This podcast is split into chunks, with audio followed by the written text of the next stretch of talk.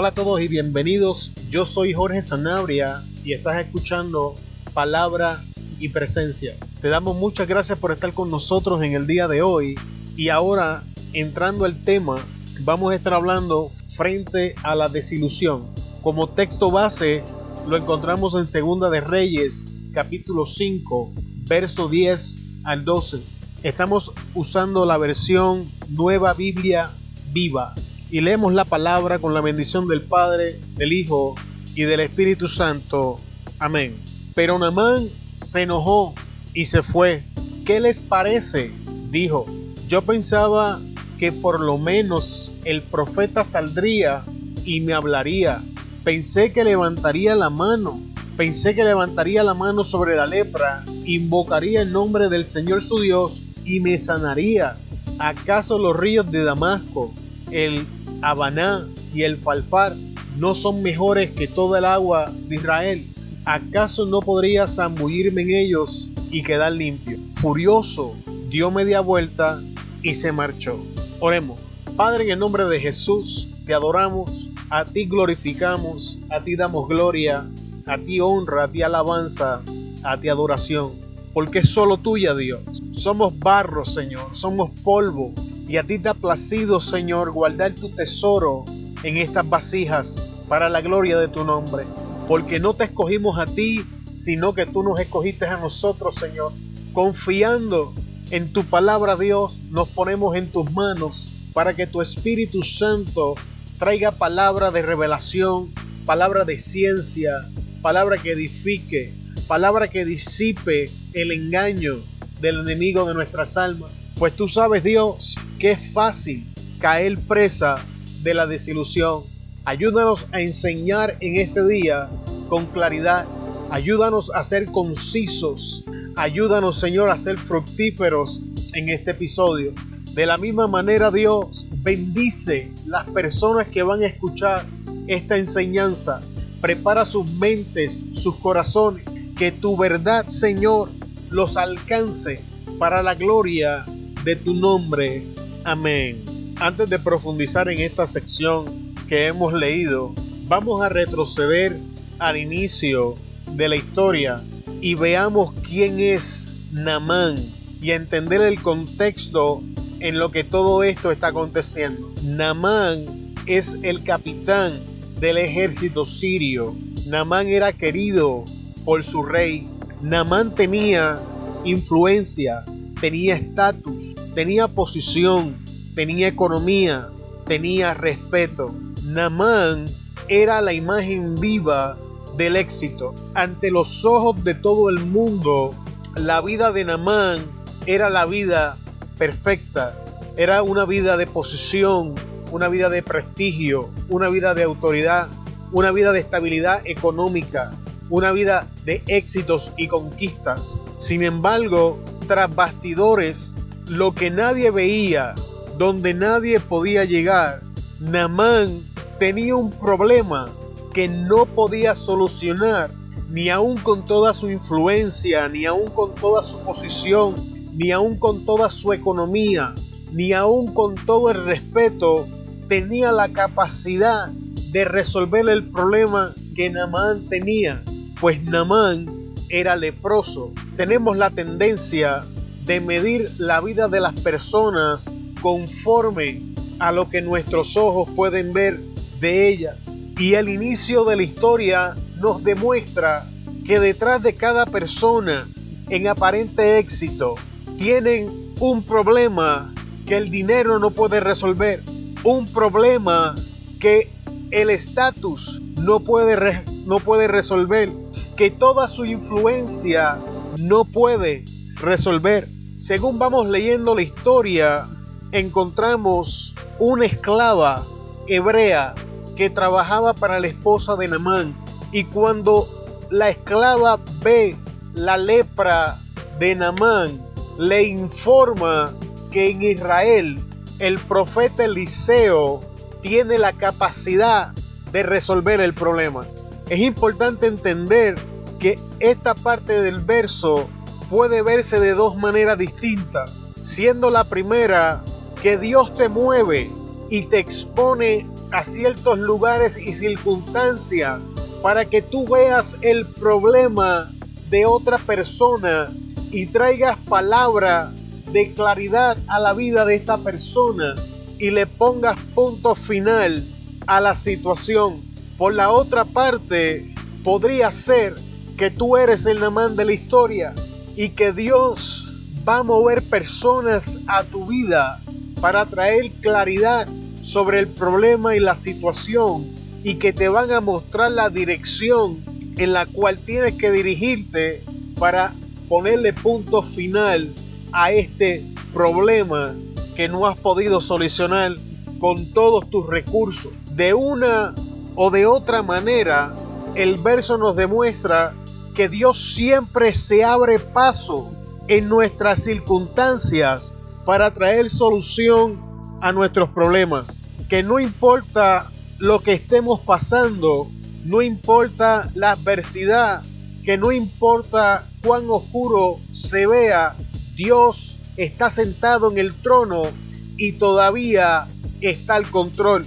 Que podemos confiar que Dios se va a abrir paso y nos va a alcanzar para llevarnos a la solución que estamos esperando. La solución en este caso se encontraba en el lugar menos esperado. El Jordán era una de las aguas más sucias en Israel. Era el lugar donde nadie miraría para buscar sanidad.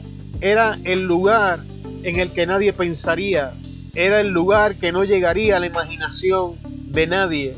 Sin embargo, ese era el lugar donde Dios había determinado sanar a Namán. Lo que te quiero decir con esto es que la solución al problema te va a llegar por canales inesperados. No te va a llegar en la manera en la que tú la has estado imaginando. La solución al problema te va a alcanzar de donde menos le espera.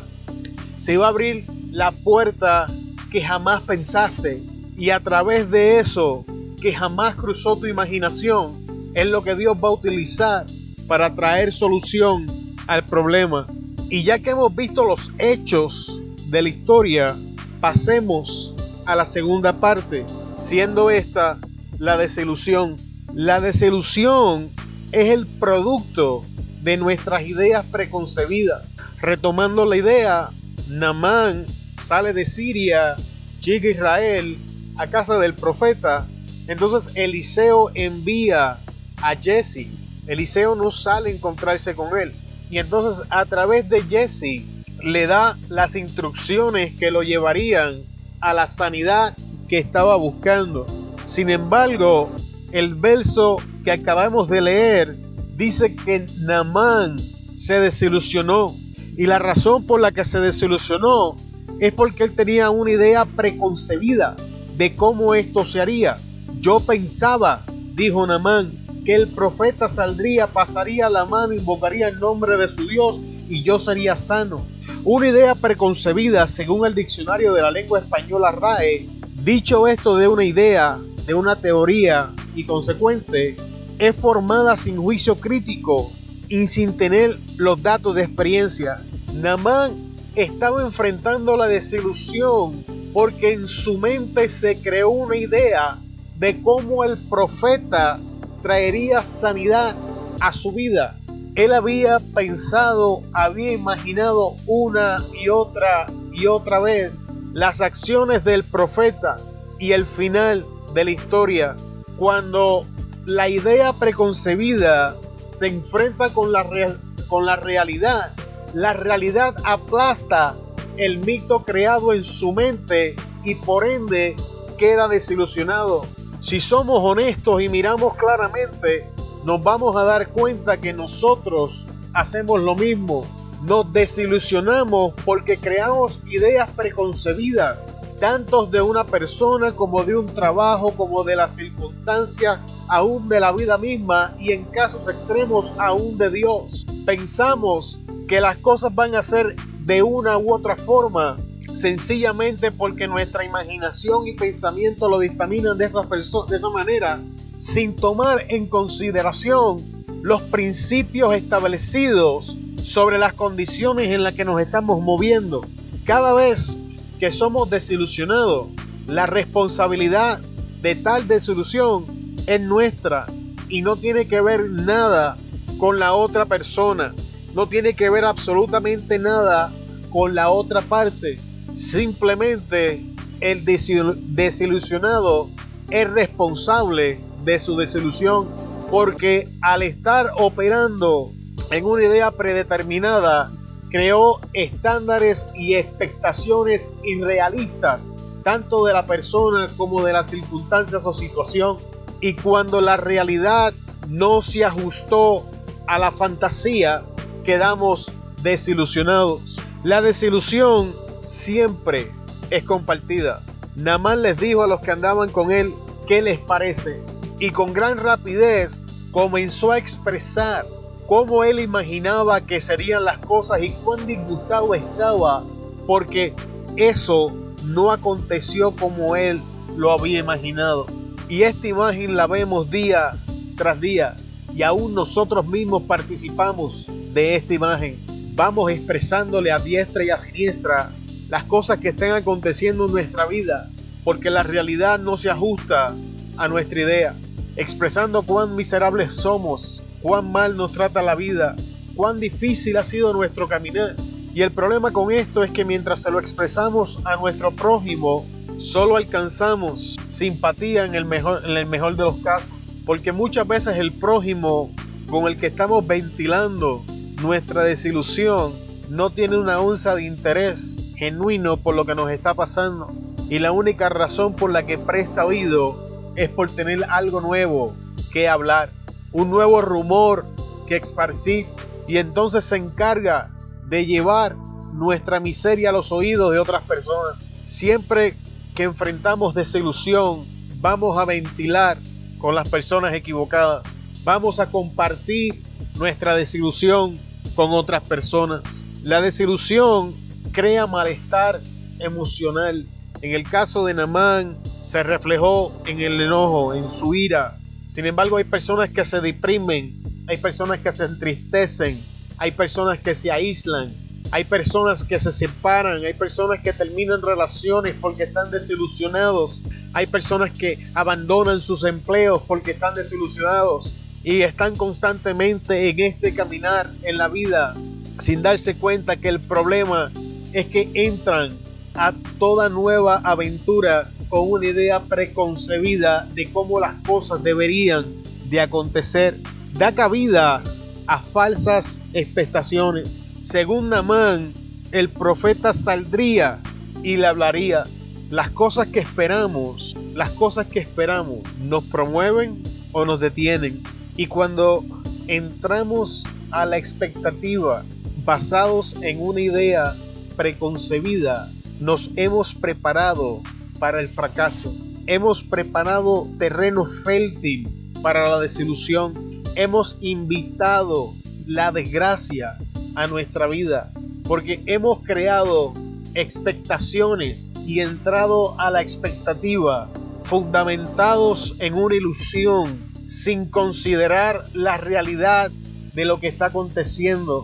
Estamos centrados en lo que estamos pensando, en lo que estamos deseando, en lo que estamos imaginando y estamos ignorando la realidad del asunto. La desilusión resiste la solución, pues no cumple con sus falsas expectaciones. No son las aguas de. Ahora tenemos a Namán con una solución en su mano. No la recibió del modo que él la estaba esperando, pero la solución le alcanzó y ahora estaba resistiendo la solución porque no cumplía con sus expectativas. Y siempre la desilusión va a resistir la solución porque no llega conforme a las expectaciones. No solo esto, hará uso de razonamientos y comparaciones para demostrar su punto. Si leemos el verso nuevamente, dice, no son las aguas de o los ríos de Siria. No solamente estaba resistiendo, estaba comparando el lugar donde adquiriría la solución con otros lugares que él conocía, haciendo uso de la razón. Namán estaba a punto de perder su milagro. La razón es el enemigo número uno de la fe. Muchas veces el diablo no tiene que hacer absolutamente nada, pues nosotros mismos, haciendo uso del razonamiento, nos sacamos fuera del plan de Dios para nosotros. Nosotros a través del razonamiento cerramos las puertas al recibimiento de un nuevo milagro, de una nueva oportunidad, de un nuevo comienzo, porque comenzamos a razonar basados en una desilusión, comenzamos razonamientos basados en ideas preconcebidas que no tienen nada que ver con la realidad que estamos enfrentando. Y basados en estas cosas, razonamos. No solamente razonamos, nos convencemos que estos razonamientos son verdaderos. Y permíteme decirte algo, los hechos son solo eso, hechos. La palabra de Dios es la verdad. Cuando soy herido, me duele y me entristezco, es un hecho.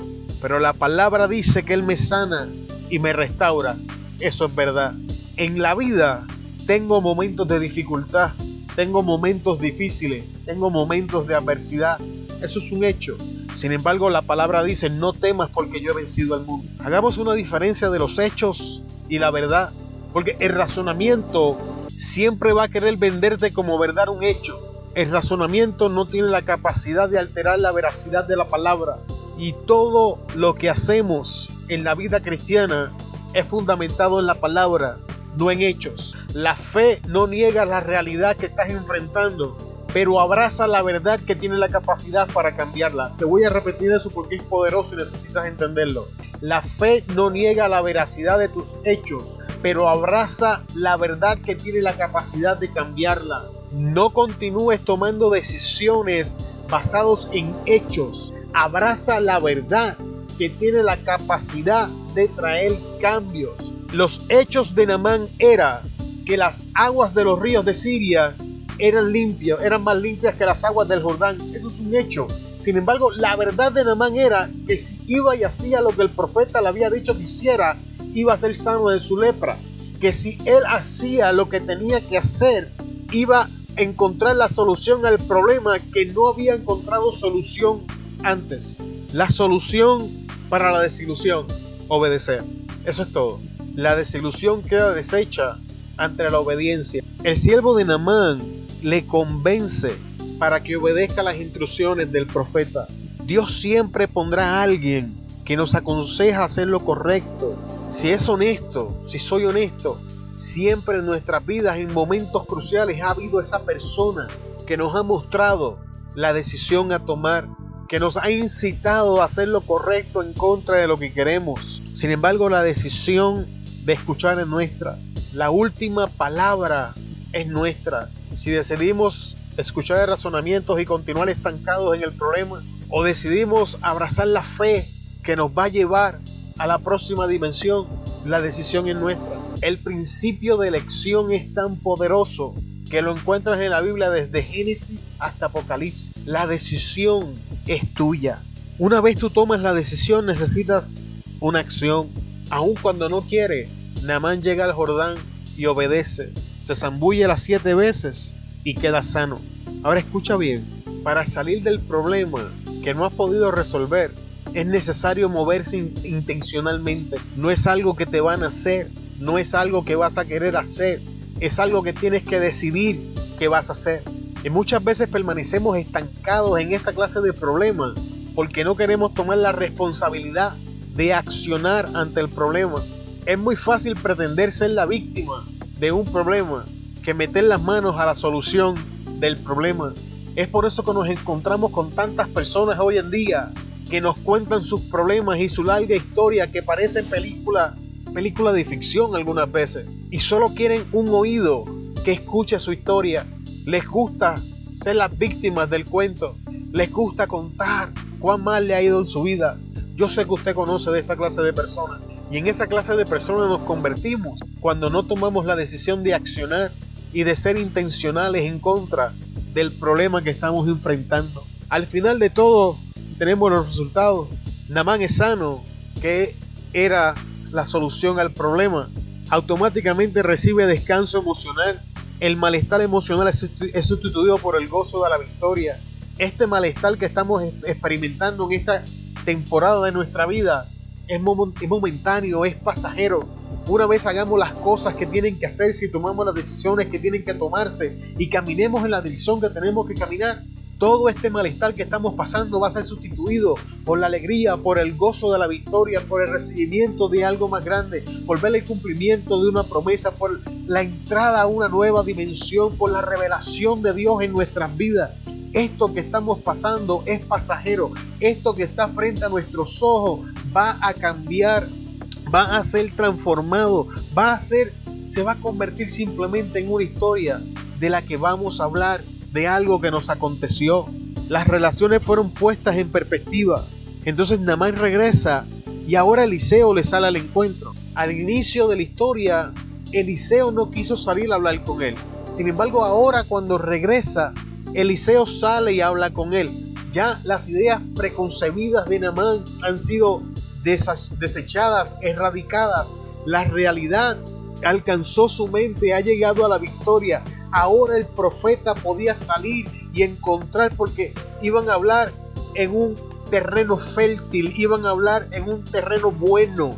Las falsas expectaciones habían sido deshechas, las ideas preconcebidas destruidas. Ahora estaban hablando en justo juicio. Esto trae en Namán un cambio de actitud. Y como último, Namán adquiere una mejor y más profunda relación con Dios. Namán llega a Israel buscando sanidad física y encontró salvación. Muchas veces Dios permite adversidades en nuestra vida para que nosotros iniciemos la jornada en la búsqueda de algo y Él darnos algo mucho mejor de lo que estamos buscando. Y Dios se le revela a Namán como el Dios de comprensión. Namán tenía que entrar al templo sirio con su rey e hincarse de rodillas ante el ídolo y cuando él le expone este problema a Eliseo, Eliseo le dice, ve en paz, Dios entiende. En el día de hoy hemos hablado de las causas de la desilusión, la solución de la desilusión, los síntomas de la desilusión y los beneficios de la obediencia. Espero que este corto estudio haya sido de bendición en tu vida.